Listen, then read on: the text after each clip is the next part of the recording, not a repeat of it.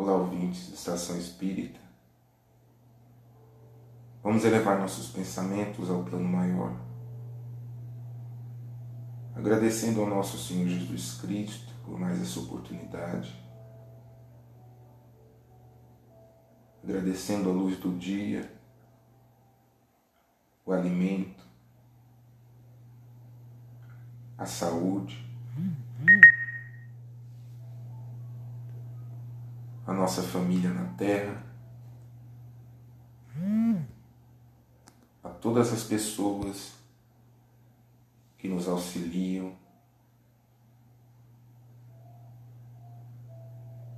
que compartilham seu amor conosco.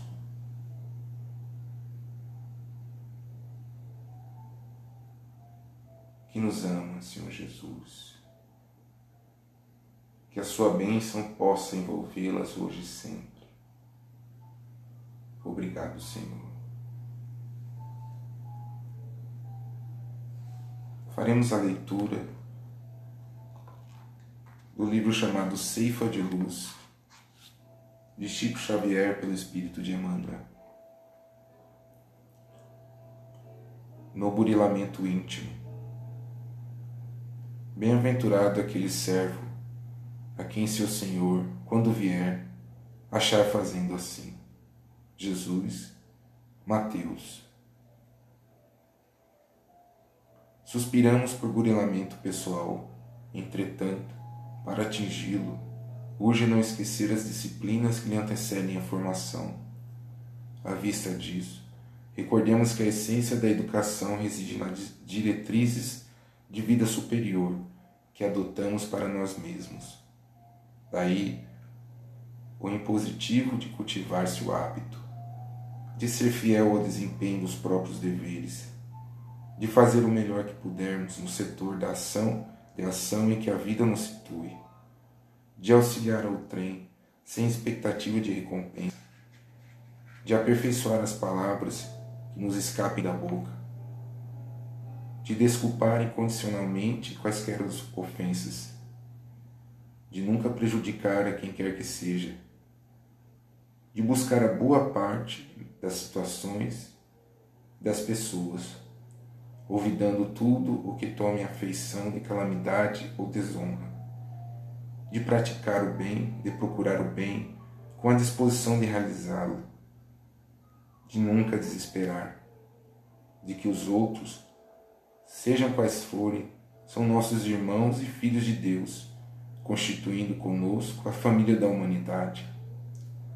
Para isso, é forçoso lembrar, sobretudo, que a alavanca da sustentação dos hábitos enobrecedores está em nós e somente vale ser manejada por nós.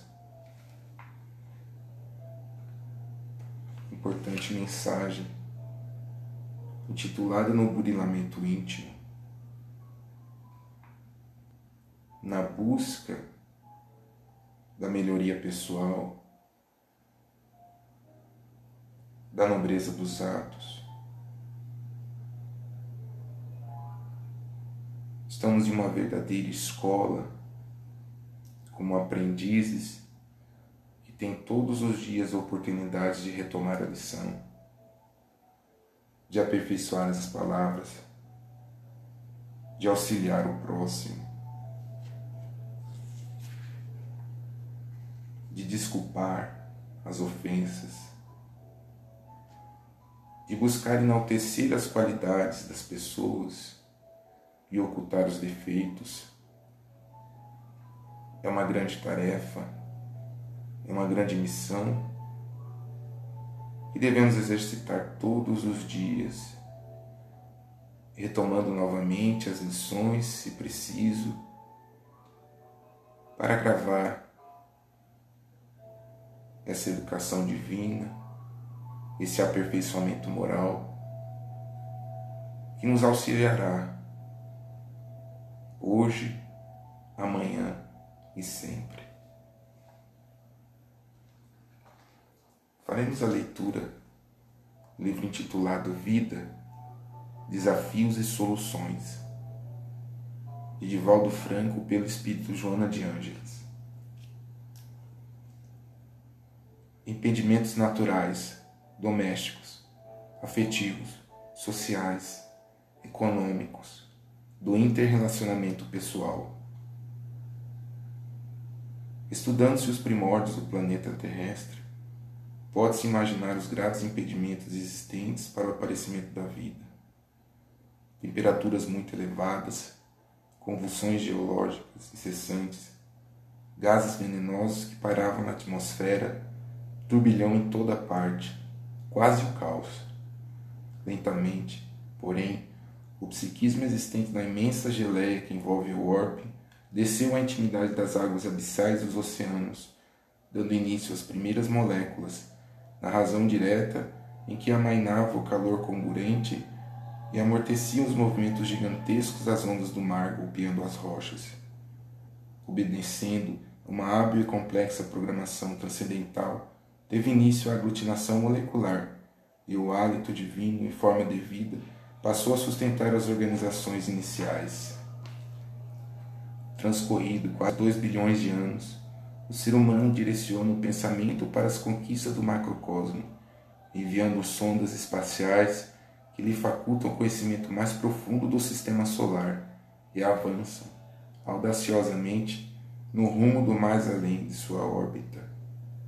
Não obstante esse desenvolvimento tecnológico, não ocorreu equivalente crescimento moral e, como consequência, o próprio homem avança, ameaça o ecossistema que lhe preserva a existência física, enlouquecido pelas ambições desvairadas, atirando-se no abismo da loucura pelo gozo. Indubitavelmente, a vida triunfa sobre o meio hostil e as espécies, as dezenas de milhares, surgiram, desenvolveram-se e desapareceram, repetindo-se em ciclos de periodicidade de aproximadamente 100 mil anos. É inexorável o aprimoramento das formas que envolvem o psiquismo, o crescimento das aspirações e compreensões dos valores, cada vez mais nobres, que convidam a inteligência e o sentimento ao permanente trabalho de sublimação. Como é inevitável, no suceder dos ciclos da evolução, as conquistas e os prejuízos de cada experiência se refletem na imediatamente posterior, exigindo maior contribuição do ser para depurar-se e desenvolver outros segmentos que nele jazem aguardando oportunidade. Aí residem os demais impedimentos à expressão da vida, que se podem relacionar como domésticos, sociais, afetivos, econômicos, do interrelacionamento pessoal. O espírito, porém, portanto, em curso nas suas realizações, repete, por atavismo automatista, automatista as mesmas experiências, particularmente aquelas nos quais não logrou, até fixar novas aprendizagens. Aristóteles afirmava que o conhecimento se adquire e a virtude se exercita, de modo a conseguir sua sabedoria. O conhecimento do dever e a virtude da responsabilidade caminham lado a lado, desenvolvendo recursos latentes e aprimorando-se através do contributo das sucessivas reencarnações. Face a essa conjuntura, os impedimentos domésticos ou familiares têm suas raízes na necessidade de um princípio inteligente que rege a vida humana, conviver com os problemas ou as bênçãos que produziu nas atividades anteriores, a cujas raízes se encontra vinculado. Lares difíceis, relacionamentos familiares ásperos, presença de mãe dominadora e de pai autoritário, fomentando o surgimento de conflitos na personalidade infantil, remontam aos períodos pretéritos de alucinação, de instinto e de desregramento. Quando se compenetram os pais de que o lar é o santuário para a vida humana e não um campo de disputas para a supremacia do ego, quando os adultos se conscientizarem que a educação é um ato de amor e não um meio de intimidar, de descarregar problemas, quando as pessoas entenderem a família como um compromisso dignificador e não um ringue de lutas, as trágicas ocorrências do abuso infantil pela violência, pela indiferença, pelo estupro, pela miséria em que nasce o ser e a ela fica relegado, cederão lugar à construção de uma sociedade justa, equânime e feliz. Isso porque a criança maltratada sob qualquer aspecto que se considere, projeta contra a sociedade o espectro do terror que a oprime, do abandono em que estertora e, na primeira oportunidade, tentará cobrar pela crueldade o amor que lhe foi negado, investindo-se as origens sociais dos criminosos empedernidos, salvadas as exceções de natureza patológica, hereditariedade, comprometimento pelas obsessões, e se detectarão os lares infelizes, as famílias desajustadas, ou os grupos perversos unidos em simulacros familiares, vitimados pelo abuso e pelo descaso de pessoas inconscientes e chãs, ou pelos sistemas ainda mais insensíveis que culminam pela hediondez das leis em que se apoiam.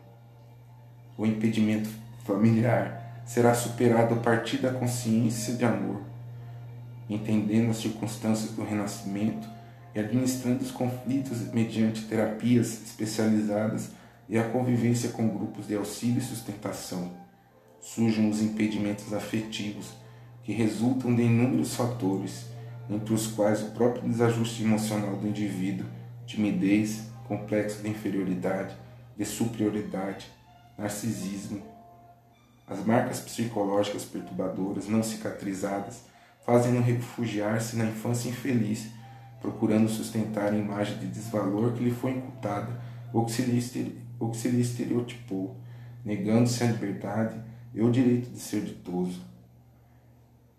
Castrado nos sentimentos do amor, que não experimentou e por isso não desenvolveu, anela pela afetividade que teme, receando amar e não acreditando merecer qualquer tipo de afeto, desenvolvendo sim, na sua insegurança, o ciúme, a desconfiança sistemática, a dominação do outro, ou tombando em tormentos maiores de ordem psicológica, iniciando-se no crime, pela extinção da vida física daquele que a, a quem ama apaixonadamente ou por quem é amado.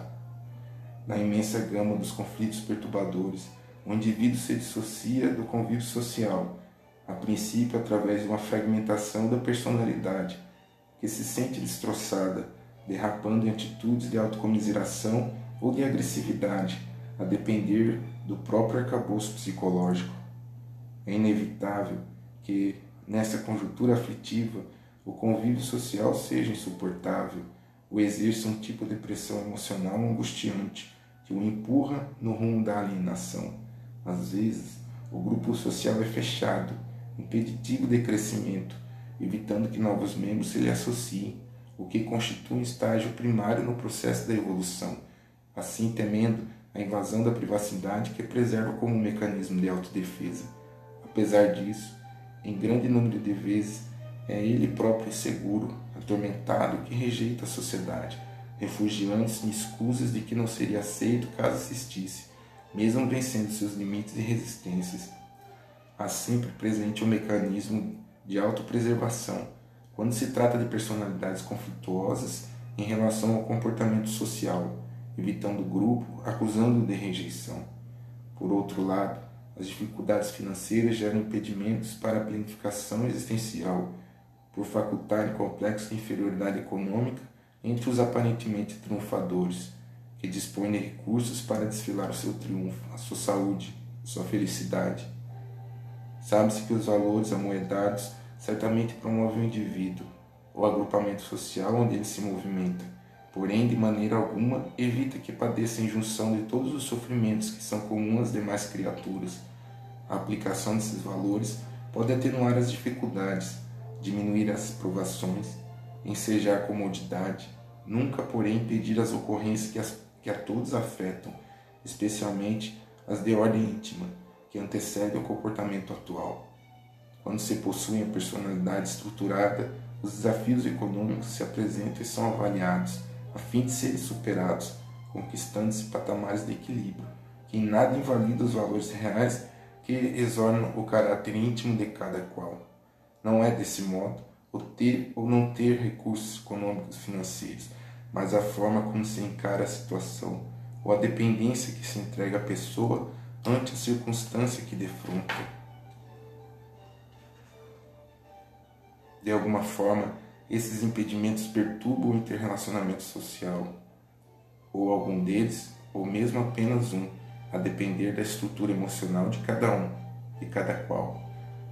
Uma personalidade bem desenvolvida e desbloqueada encara os desafios, os impedimentos existenciais como teste de valorização, sentindo-se convidada a lutas e esforços mais lhe desenvolvem capacidade para enfrentar futuras dificuldades. O amadurecimento psicológico dá-se pouco a pouco, jamais através de golpes surpresas, muito do agrado dos inseguros e sonhadores.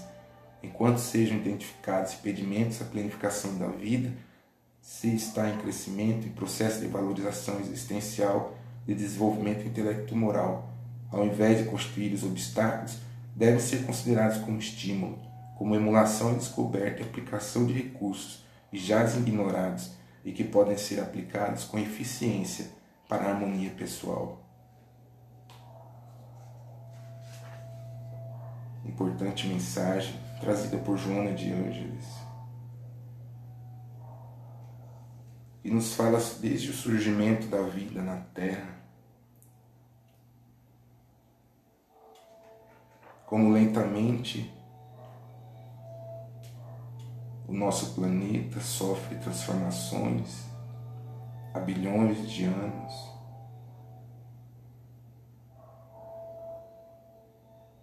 Como adquirir conhecimento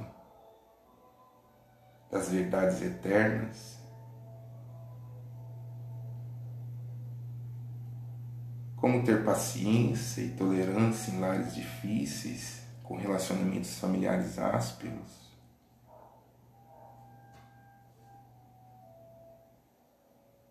Quando os pais entenderão que o lar é um santuário para a vida humana e não um campo de disputas, enfim, quando criaremos um ambiente de harmonia em nossos lares, de amor pleno e desinteressado. Além disso, por vezes, colocamos as dificuldades financeiras como algo de única importância para a felicidade na Terra. Que possamos avaliar cada atitude, cada passo que damos em rumo ao nosso crescimento espiritual, ao nosso desenvolvimento intelecto e possamos encarar os desafios, valorizando todos os pequenos gestos, as palavras, as nossas ações. Faremos a leitura do Evangelho segundo o Espiritismo, obra de Allan Kardec, abandonar pai, mãe e filhos.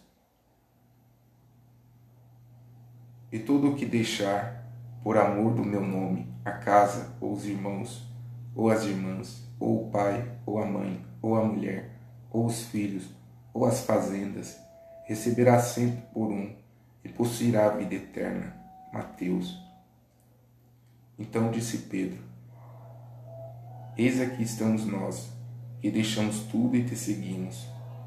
Jesus lhes respondeu: Em verdade vos digo que ninguém há que uma vez que deixou pelo reino de Deus a casa, ou os pais, ou os irmãos, ou a mulher, ou os filhos, logo neste mundo não receba muito mais, e no século futuro a vida eterna. Lucas. E disse-lhe outro: Eu, Senhor, segui-te-ei mas dá-me licença que eu vá primeiro dispor dos bens que eu tenho em minha casa. Respondeu Jesus. Nenhum que mete a sua mão ao arado e olha para trás é apto para o reino de Deus. Lucas. Sem discutir as palavras, devemos procurar compreender o pensamento, que era evidentemente esse. Os interesses da vida futura estão acima de todos os interesses e todas as considerações da ordem humana, porque isto concorda com a essência da doutrina de Jesus enquanto a ideia do abandono da família seria sua negação. Não temos, aliás, sob os olhos a aplicação dessas máximas no sacrifício dos interesses e das afeições da família pela pátria? Condena-se um filho que deixa o pai, a mãe, os irmãos, a mulher e os próprios filhos para marchar em defesa de seu país? Não lhe reconhecemos, pelo contrário, o mérito de deixar as doçuras do lar e o calor das amizades para cumprir um dever? Há, pois, deveres que se sobrepõem a outros. A lei não sanciona a obrigação para a filha de deixar os pais e seguir o esposo? O mundo está cheio de casas em que as mais penosas separações são necessárias, mas nem por isso as afeições se rompem. O afastamento não diminui o respeito ou a solicitude que se devem aos pais, nem a ternura para com os filhos. Vê-se, assim, que, mesmo tomadas ao pé da letra, salvo a palavra odiar, essas expressões não seriam a negação do mandamento que prescreve honrar ao pai e à mãe, nem do sentimento de ternura paterna? Com mais forte razão, se as analisarmos quanto ao seu espírito.